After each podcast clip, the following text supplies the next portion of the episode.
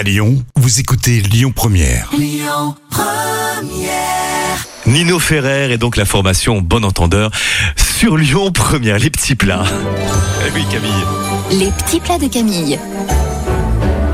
on est quand même au top du top là j'ai l'impression pour tes petits plats Camille. Le Saint-Marcelin, déjà le Saint-Marcelin tout seul c'est trop bon. Mmh, oh Mais là il est rôti aux fruits secs et au miel. Oui, parce Hein que tu le sais peut-être pas, mais j'adore le sucré salé.